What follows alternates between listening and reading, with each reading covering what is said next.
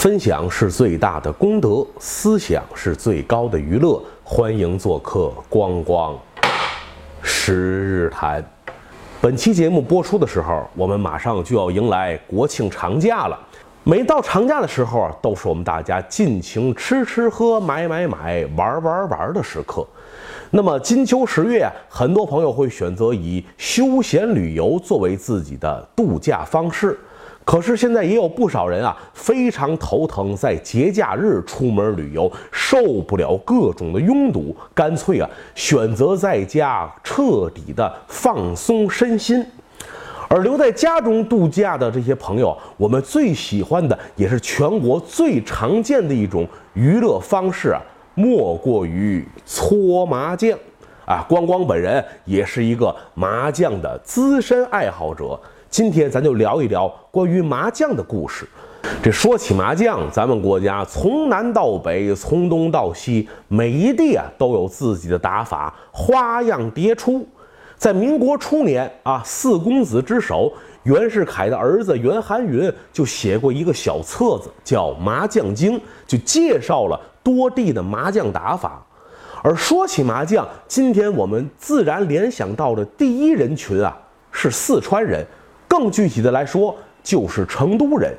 既然作为全国性的娱乐活动，为什么麻将单单在成都如此声势之浩大？这里边的奥秘啊，颇值得让我们细细的品玩一番。说起麻将的来源啊，各种说法不一。有的最早把麻将的源头啊追溯到了唐朝，说是安禄山为了离间唐玄宗君臣，刻意发明的一种游戏。关于这种说法，光光认为啊是大裤衩子搭肩膀，他哪也不挨哪。看过很多关于麻将起源的说法，我个人最认为靠谱的一个，在这里先跟大家做一个分享。哎，有这么一本书。叫《春申序文》，作者呢是陈定山先生。这套丛书呢一共三册，叫《春申旧文》《春申序文》和《春申旧文序》。陈定山是什么人呢？老上海啊，曾经有过二陈，文坛上一个呢是写歌词的陈蝶衣，一个是《申报自由谈》的主编陈蝶仙。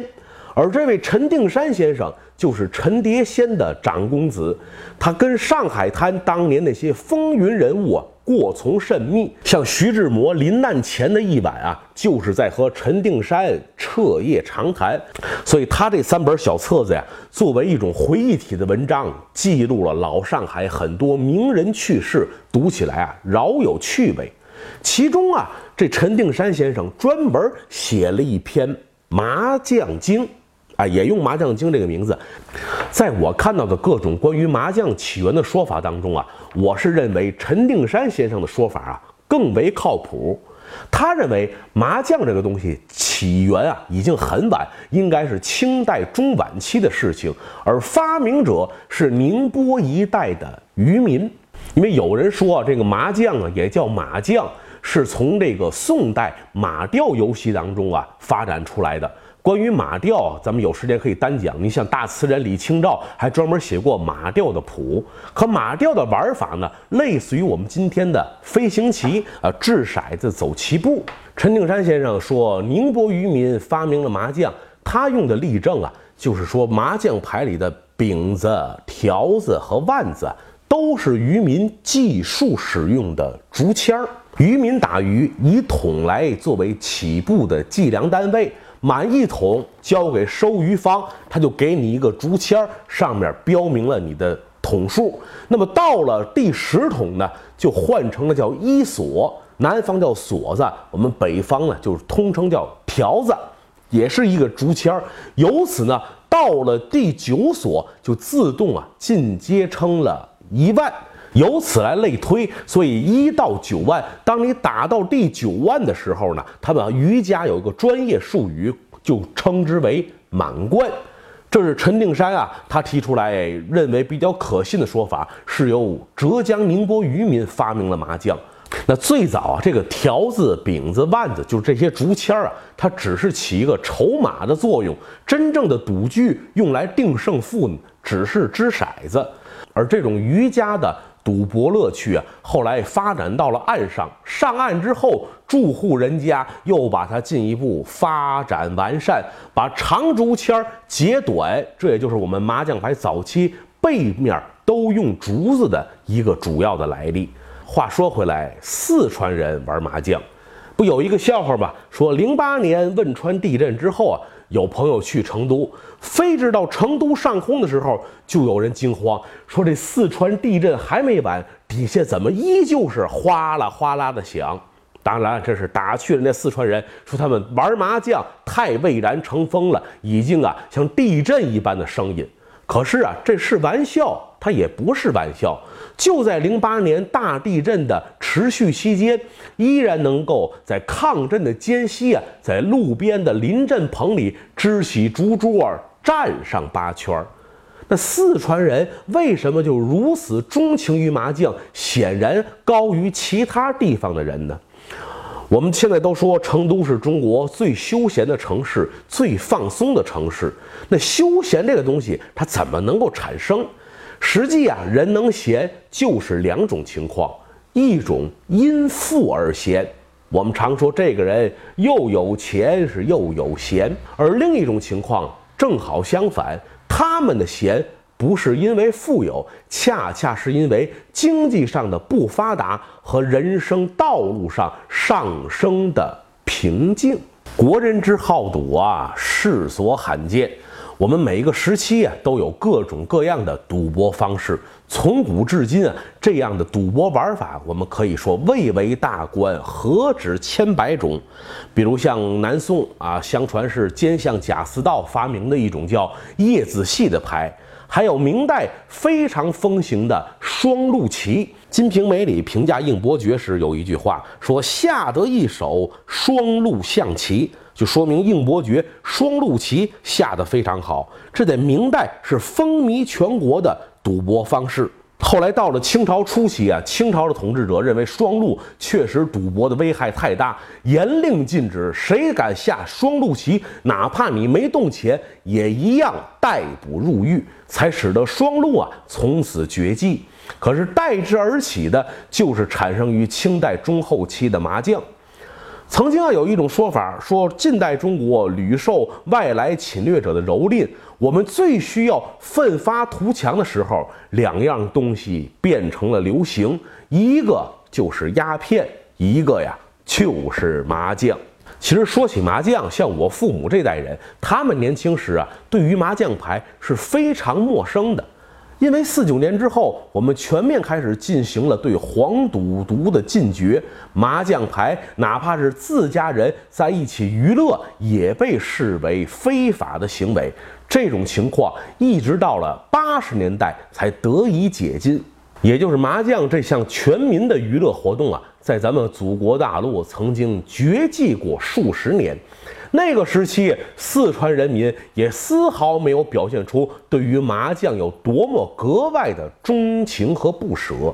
真正让四川人和麻将声名大噪，还不过三十年的时间。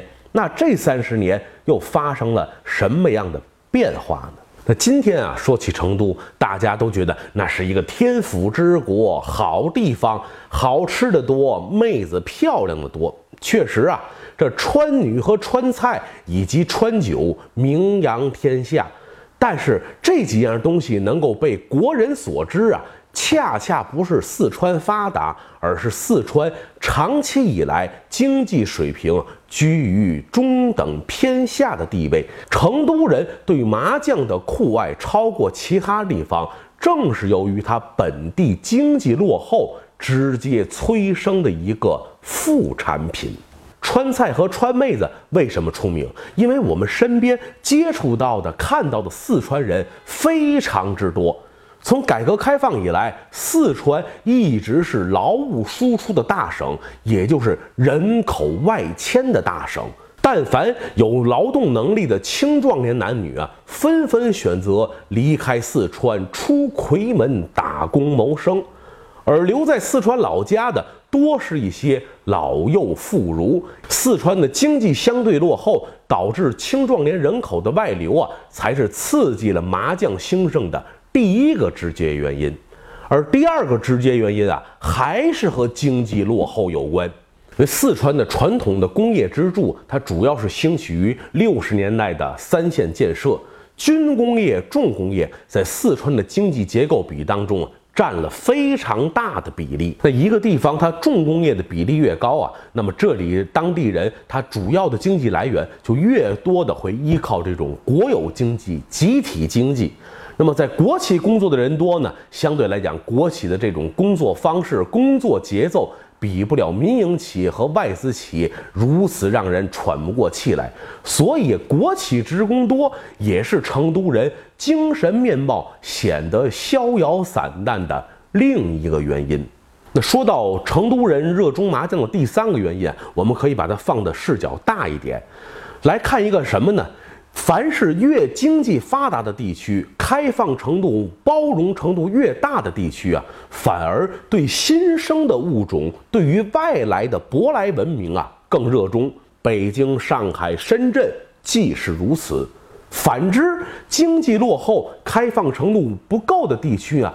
更热衷于打本土特色牌，喜欢推出民间的东西、传统的文化。既然比不上一线城市的快节奏、高发展，干脆我们就在慢字上做足文章。而休闲成都就是他们地方政府近些年来的主打文化品牌，一心要把成都打造成全中国最休闲、最放松的城市。那么，喝喝茶、搓搓麻将这样的一种生活调调，无疑啊，为休闲与放松成为了一个最好的搭配。这是说成都人热衷麻将第三个成因。其实，任何娱乐方式的背后都有这个族群文化特征在支撑着，麻将也不例外。在这里啊，跟大家再分享一个小故事。爱国者集团的董事长冯军先生跟我讲过，萨马兰奇曾经和他就专门就麻将精神和桥牌精神啊进行过一次思想的辩论。萨翁就说，这个麻将是典型中国智慧的发明，为什么呢？玩的是内斗，人人为己。这确实，只要上了牌桌，哪怕是最好的朋友，甚至是一家人，每个人想的都是我要赢。而看到朋友上听了，这个时候你会不会更关心你这个朋友？你的关心是希望他赢，还是希望他赢不了？于是人性的幽暗面就展现出来了。这是萨邦说，这是麻将的精神，而桥牌的精神是典型西方人的哲学，讲究协作，一个团队的合作理念。萨邦就跟冯军先生说过，其实让中国人变得团结也很容易，把麻将的游戏规则给它调过来，谁点炮谁赢两倍。乍一听这个方法，觉得这萨邦纯属有病，谁点炮谁赢两倍，那胡牌的那岂不是亏了？其实啊。一点都不亏，如此一来，另外三家都会争着给你点炮，你的赢牌比例一人十三张，三个人你就扩大了三十九倍。当然了，这个小故事呢，只是作为咱们观察文化精神的一段轶事啊，和小伙伴们做一个分享。马上就要放长假了，这八天当中呢。光光十日谈也暂时和小伙伴们分别一小段时间，我呢也要放松放松自己的身心，因为啊，我也要急不可耐的去搓上几圈了。就有的朋友会说：“嘿，好，你光光，你这个秃头，整天说自己是知识分子，装什么读书人？原来你和街边大妈大爷一样，也热衷于搓麻。其实啊，您还真不知道。”这打麻将这活儿，别人干还显得不妥当，唯独我们有知识、有文化的人干，那才叫正正当当、名正言顺。为什么？因为孔老夫子早就说过：“礼之用，胡为贵。”